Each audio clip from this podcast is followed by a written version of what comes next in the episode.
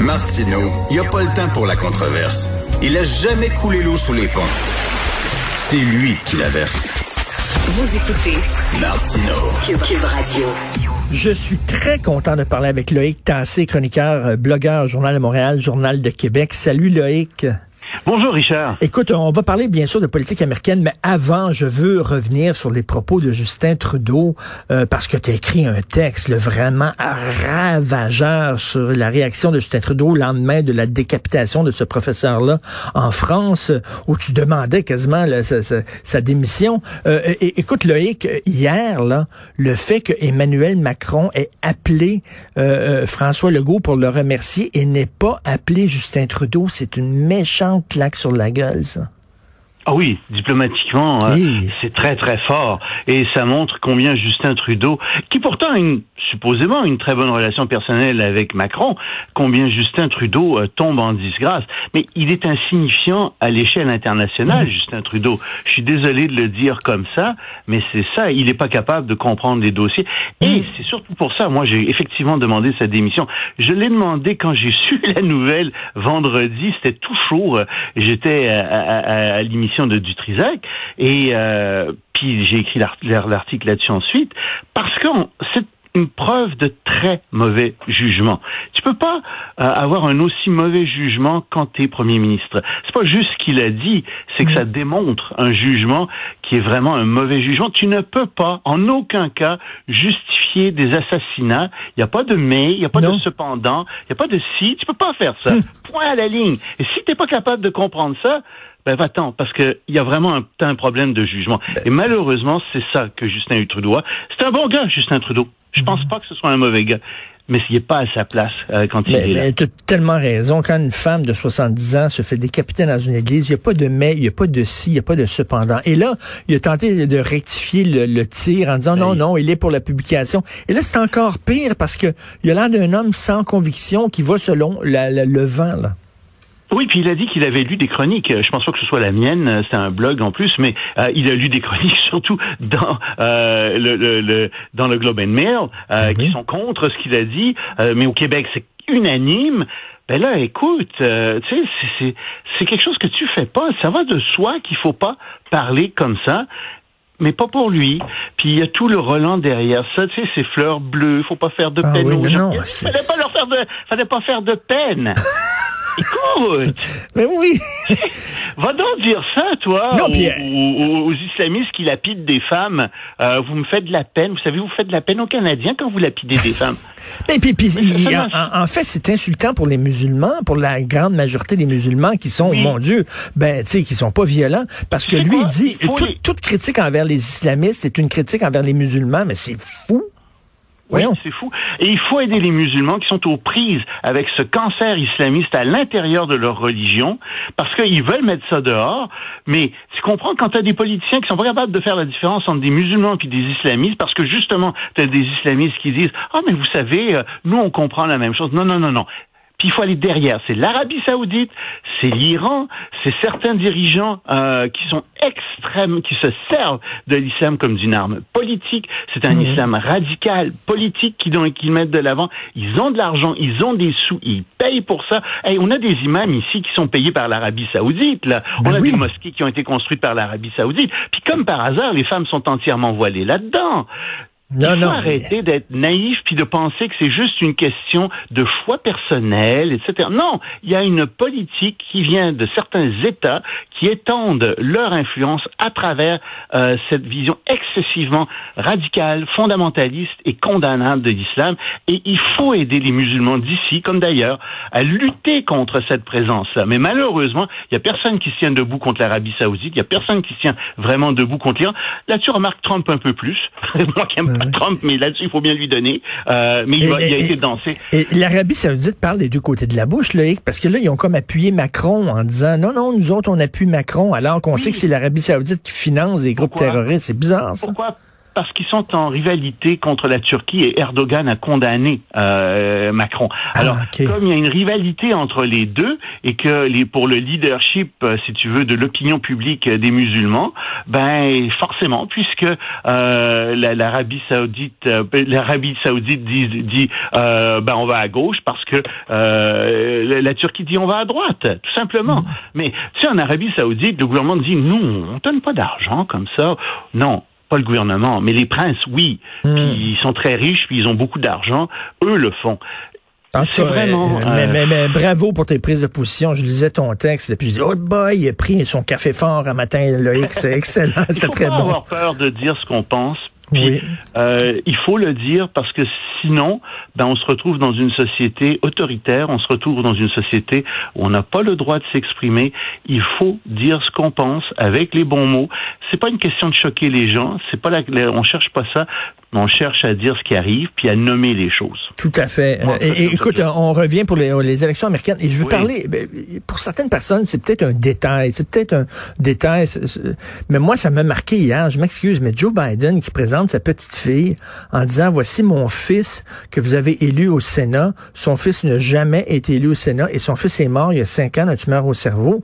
Là, tu dis, OK, le bonhomme, il est sénile. Ben oui. Écoute, Mais- écoute, Nancy Pelosi a 80 ans. D'accord? Euh, elle a l'air plus jeune que ça, puis je pense qu'elle est botoxée au max.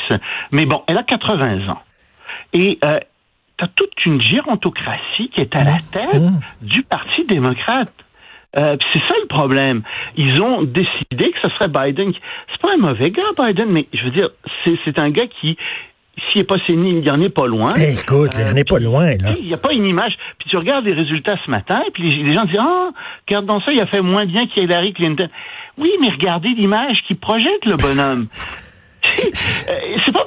Imagine s'ils avaient eu quelqu'un qui avait eu le moindrement euh, de charisme. Combien ça aurait été différent probablement l'élection de ce matin? Je Ben pense oui. que Biden va quand même gagner. Mais tu sais, c'est beaucoup plus serré qu'on pensait et euh, ça pose un vrai problème. Mais, mais, comment ça se fait que c'est le comment ça se fait que c'est le seul candidat qu'ils ont pu trouver pour aller au bat? parce que il y a une gérontocratie.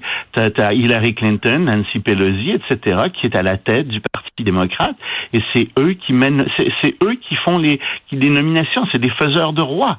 Puis ça pose un problème au Parti démocrate, ça. Puis t'as toute une lutte là qui s'en vient avec ceux qui poussent derrière, parce que Biden, il a dit qu'il était là de manière, enfin, en transition.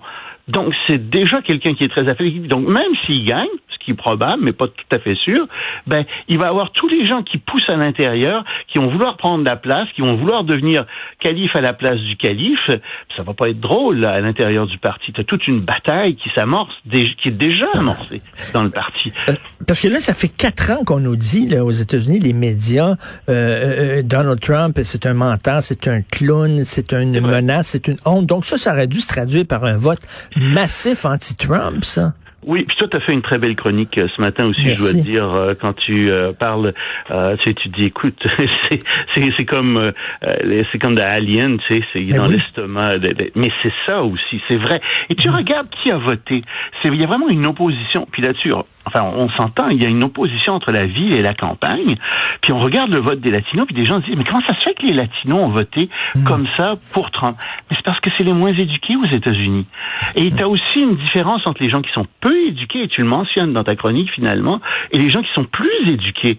Et c'est sûr que quand t'es pas éduqué, ben tu te fais embarquer plus facilement Et- dans un certain mais- nombre mais de, fausses et- nouvelles. Et, les Latinos aiment les leaders virils. Faut le dire aussi, la virilité, c'est important chez les Latinos. Absolument. Puis c'est encore là, quand t'as un vieillard qui se fait, qui, qui, qui va représenter, qui est très digne, hein, de Joe Biden, c'est- pas un mauvais gars non plus, mais tu sais, t'as pas- t'as l'impression qu'il a pas toutes ses facultés. Puis en plus, le bonhomme bégayait dans la vie, puis Ben il, oui. il a, il a maîtrisé son bégaiement, mais il y a de la difficulté à le maîtriser. Il y a de la difficulté à pas bégayer. Tu vois, je, Mais- bégaye quand je dis ça, à pas bégayer quand il quand il parle. Puis ça, ça, ça paraît, et ça a l'air d'être de l'hésitation, ça a l'air, on a l'impression qu'il cherche moi, c'est parce qu'il cherche à pas bégayer. Mais ça donne Mais, une mais, mais, mais, mais. Loïc, OK, je te pose une question. là. Il me semble qu'ils devraient présenter. Ils sont pas obligés de présenter un bilan de santé avant de faire campagne? Aux États-Unis, Ben oui, mais candidats? Est-ce que tu crois, toi, au bilan de santé de, de qu'on a présenté pour euh, Donald Trump? Moi, non. Non. Mais, mais, mais, mais les gens autour là, de, de, de Joe Biden, les gens là, de- dans le Parti des ils savent que le bonhomme est quasi sénile, puis ils l'ont pas dit. C'est Oui, important, ça. Quand tu as 80 ans, puis que tu vois quelqu'un qui a 78 ans, ben, c'est quelqu'un de ton âge, c'est quelqu'un, tu te dis, non, mais c'est sérieux. C'est pour, écoute, pour un gars de 20 ans, quelqu'un qui a 60 ans, il est sénile. Pour Oui, quelqu'un de oui, 90 oui. ans, quelqu'un qui a 60 ans, il est une jeunesse. Tout est relatif.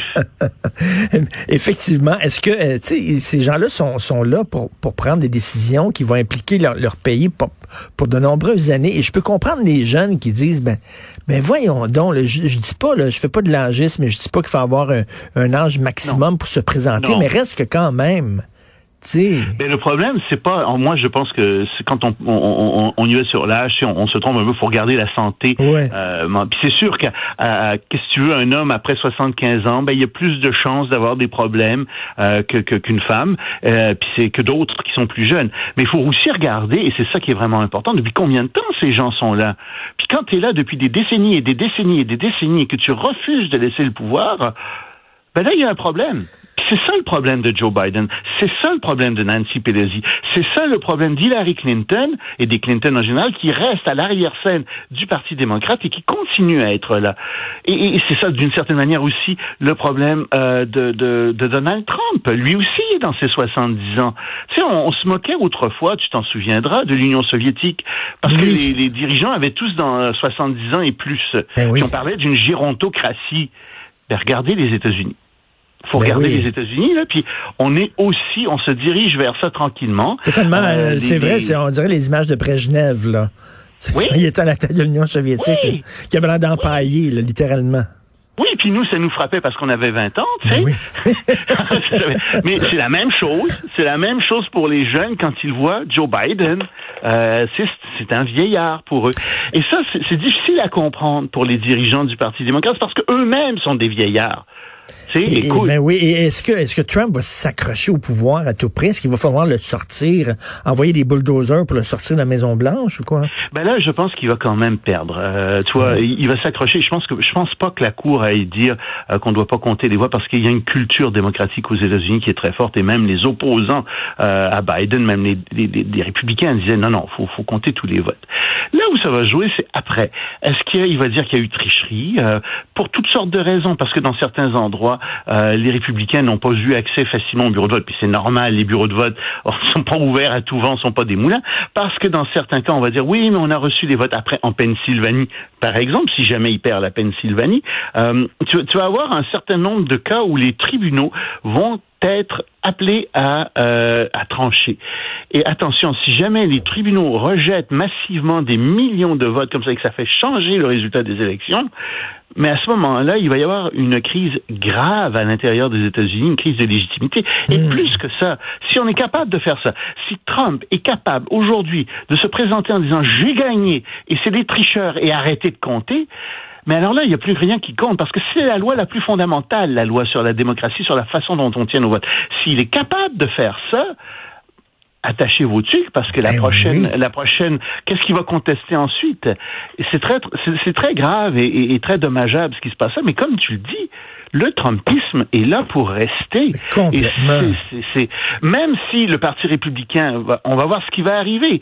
Euh, il va y avoir des problèmes à l'intérieur du Parti républicain aussi très graves. Si jamais Biden gagne, puis si jamais il gagne le Sénat. Ce qui n'est pas exclu, hein, c'est vraiment très Ah chaud, oui? 47-47.